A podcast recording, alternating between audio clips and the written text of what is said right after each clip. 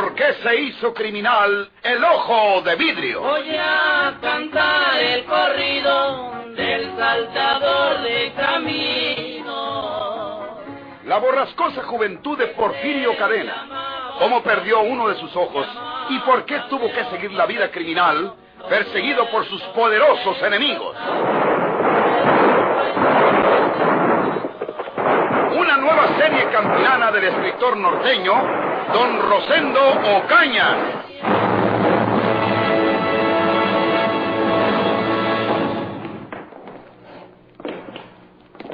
Siéntense, por favor.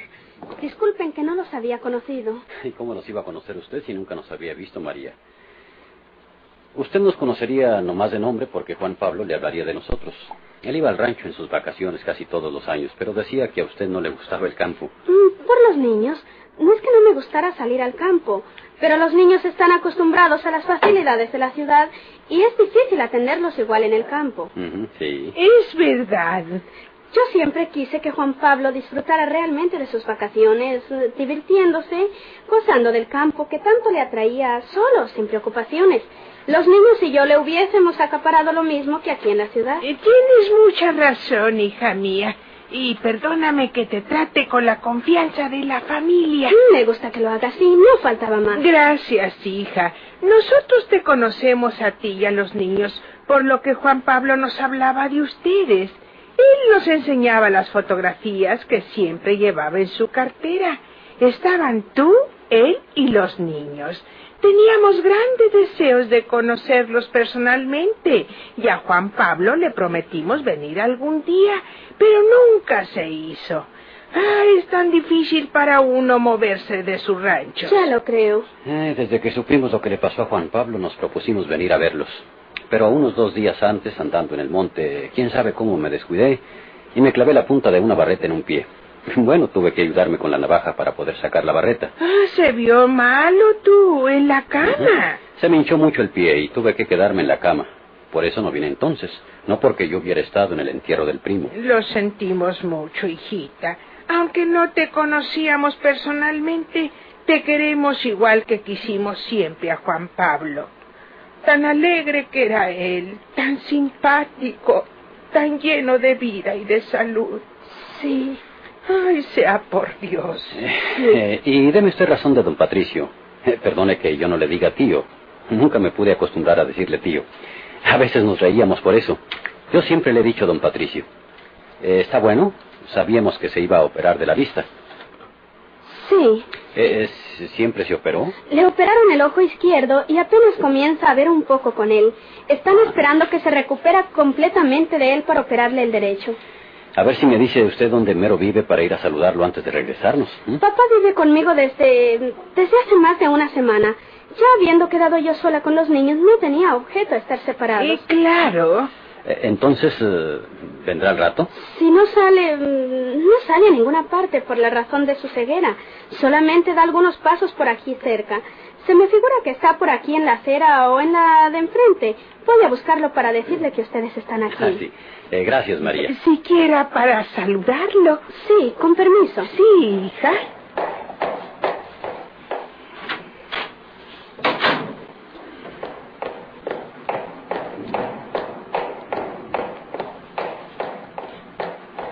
Dios santo.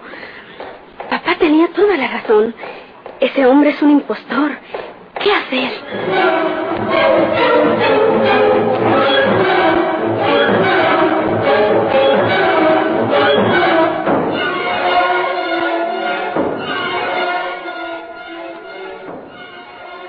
Esto es espantoso, papá.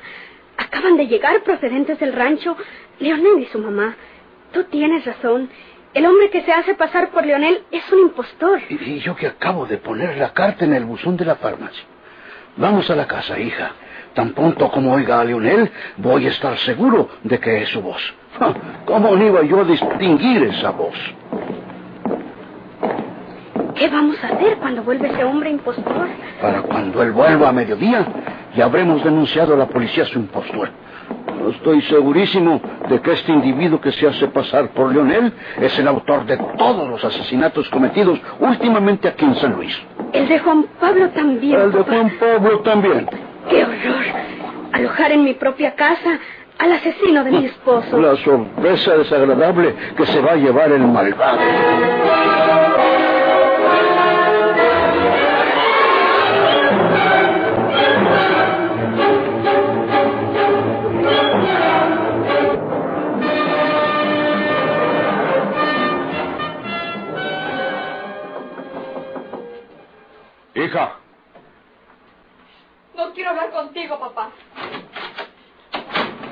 No quiero verte ni hablarte. ¿por qué te empeñas en darle esa importancia a un asunto que no conoces ni te importa, Margarita? ¿No me importa? Ojalá no fueras mi padre. ¿Crees que soy tan perversa para pasar por desapercibido el que tenga un padre asesino? ¿Te atreves a llamar así a tu padre, Margarita? Y si entre tú y ese ranchero asesino mataron a Antonia, quiero decir que la misma cosa hicieron con Polo y le echaron la culpa a la misma Antonia. Estás loca. No sabes lo que dices. Era verdad lo que ella decía. No asesinó a Polo. Usaron su pistola para asesinarlo y que ella resultara aparentemente la responsable, aprovechando sus celos en contra mía. Hasta a mí me has empleado en tus crímenes, papá. Margarita, ya te prohibí que te mezcles en este asunto. Este asunto que no conoces. Recuerda solo una cosa. La muerte de esa señora sirvió para evitar el escándalo que nos hubiera arrastrado a los dos. A ti y a mí. Yo quería a Polo. Nunca te perdonaré que lo hayas asesinado. Yo lo asesiné. Lo mandaste a asesinar, que es la misma cosa. Si no quieres complicar las cosas de modo que me comprometas a mí y que te comprometas peligrosamente tú misma, será mejor que no vuelvas a hablar ni a pensar en torno de este asunto.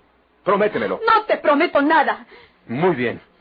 Haz lo que quieras, Margarita. Pero ten presente también que puedes mandar al presidio a tu propio padre. Veremos si ni esto puede contenerte. Piensa, razona, procede como una mujer juiciosa. Ya no eres una niña. Voy a salir. No recibas a nadie, mucho menos a los intrusos que puedan preguntarte lo que tú no debes analizar, porque estás sumamente excitada. Espero que para cuando vuelva podamos hablar más razonablemente.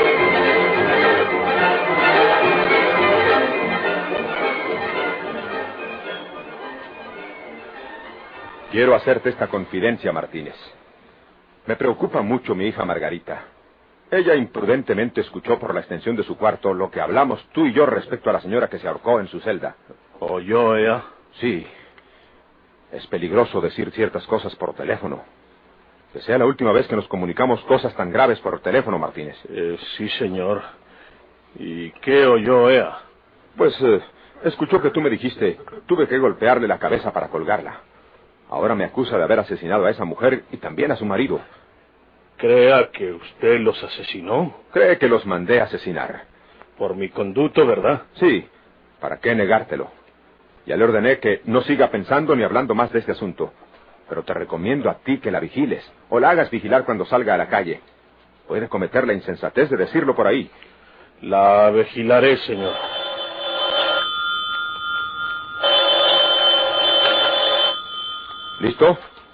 Habla Valles. ¿Hablo con el señor gobernador? Sí, señor. Habla usted con Ramón Valles, el gobernador. ¿Con quién hablo? Habla usted con Patricio Resentes, señor gobernador. Yo soy el padre de María Resentes, viuda de Villanueva, la esposa de Juan Pablo Villanueva, que como usted recordará, fue cobardemente asesinado siendo jefe de la policía municipal. Lo recuerdo, sí, señor. ¿Y qué se le ofrece a usted? Mi hija María le usted influyó para que le dieran el cargo de jefe de policía, o sea, el mismo que tuvo Juan Pablo. Pero resulta que mi hija no conoce personalmente a Leonel, y yo estoy enfermo de mi vista, no veo. Y acaba de pasar una cosa terrible, señor gobernador, porque se ha presentado a nuestra casa el verdadero pariente, el verdadero Leonel Martínez, y ese hombre que se hace pasar por Leonel es un impostor. ¿Están seguros de ello? Pero sí, señor. Y yo sabemos quién, quién es él. En verdad es impostor. Hemos registrado su cuarto porque vive aquí con nosotros y encontramos en su infeliz unos recortes de periódico que están en una vieja cartera. Uno de esos recortes contiene una fotografía de un hombre a caballo que no es otro que el mismo impostor. Y al pie de la foto dice, este es el bandido de la sierra, Cadena.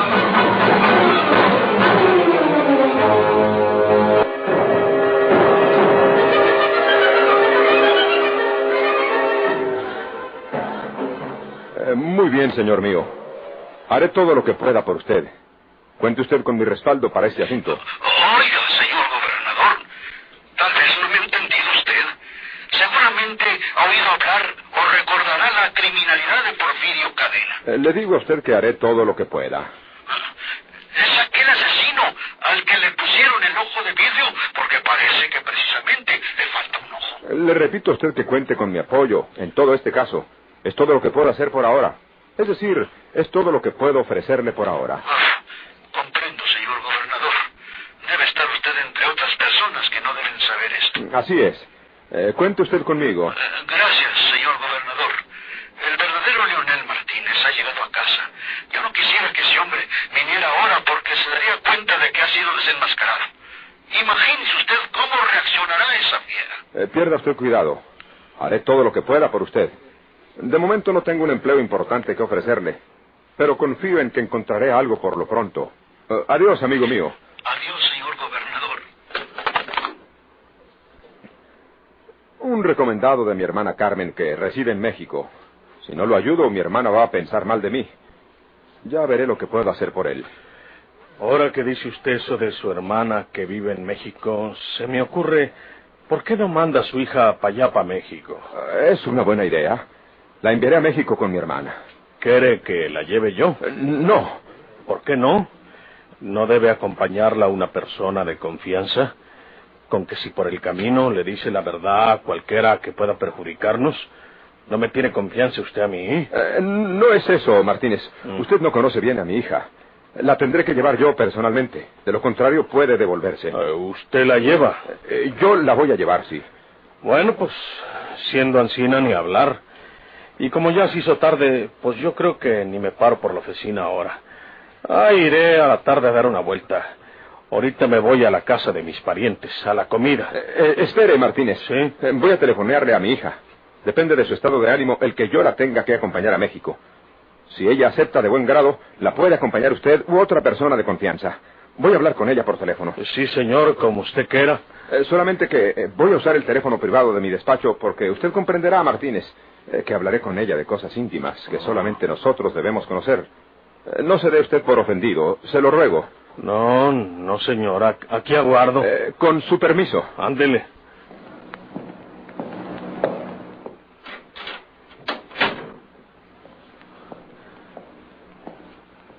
¿Quién sabe qué se trae este viejo mondao? Siempre me habla de tú, siempre me trata con más confianza.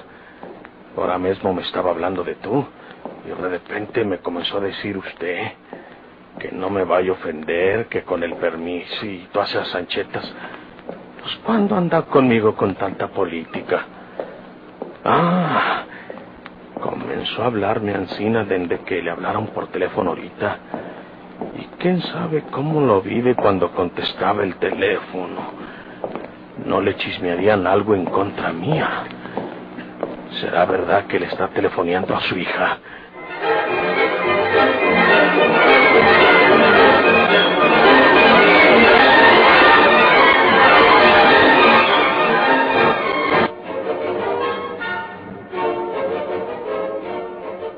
Hija, oye bien lo que voy a decirte. Prepárate para que salgas a la Ciudad de México en el tren de esta noche. Yo no voy con la tía Carmen, papá. Y no me obligues, porque a ella misma le contaría la verdad. Te digo que oigas bien lo que te estoy diciendo. Acabo de descubrir que Leonel Martínez, el jefe de la policía municipal, no es realmente esa persona. Es Porfirio Cadena, el asesino apodado el Ojo de Vidrio. ¿Qué estás diciendo, papá? La experiencia nos enseña que hay cosas que, que no deben decirse por teléfono. Pero para convencerte, tengo que decirte que este hombre debe haber asesinado a Leopoldo y después me convenció de que era preciso, para evitar el escándalo, eliminar a la señora Antonia. Es un hombre peligrosísimo. En este momento voy a tratar de que sea detenido por la policía, pero de cualquier modo, es mejor que hagas tu equipaje para que te vayas con Carmen. Papá. eh, Allá en casa te explicaré las cosas mejor cuando llegue. Eh, voy a llamar a la policía para que venga a detenerlo. Cuelga. No hay tiempo que perder, hija. eh, eh, está bien. Afortunadamente es hora en que Tinoco está en su oficina. Por algo está vivo todavía este bandido. Ahora lo comprendo todo. Porfirio Cadena mató a Leopoldo y a su señora en plan de venganza. Secretaría de la Presidencia Municipal, a sus órdenes. Tinoco, Habla Valles. Señor gobernador. Oye lo que voy a decirte y te advierto que no puedo darte mayores explicaciones. Leonel Martínez es un impostor.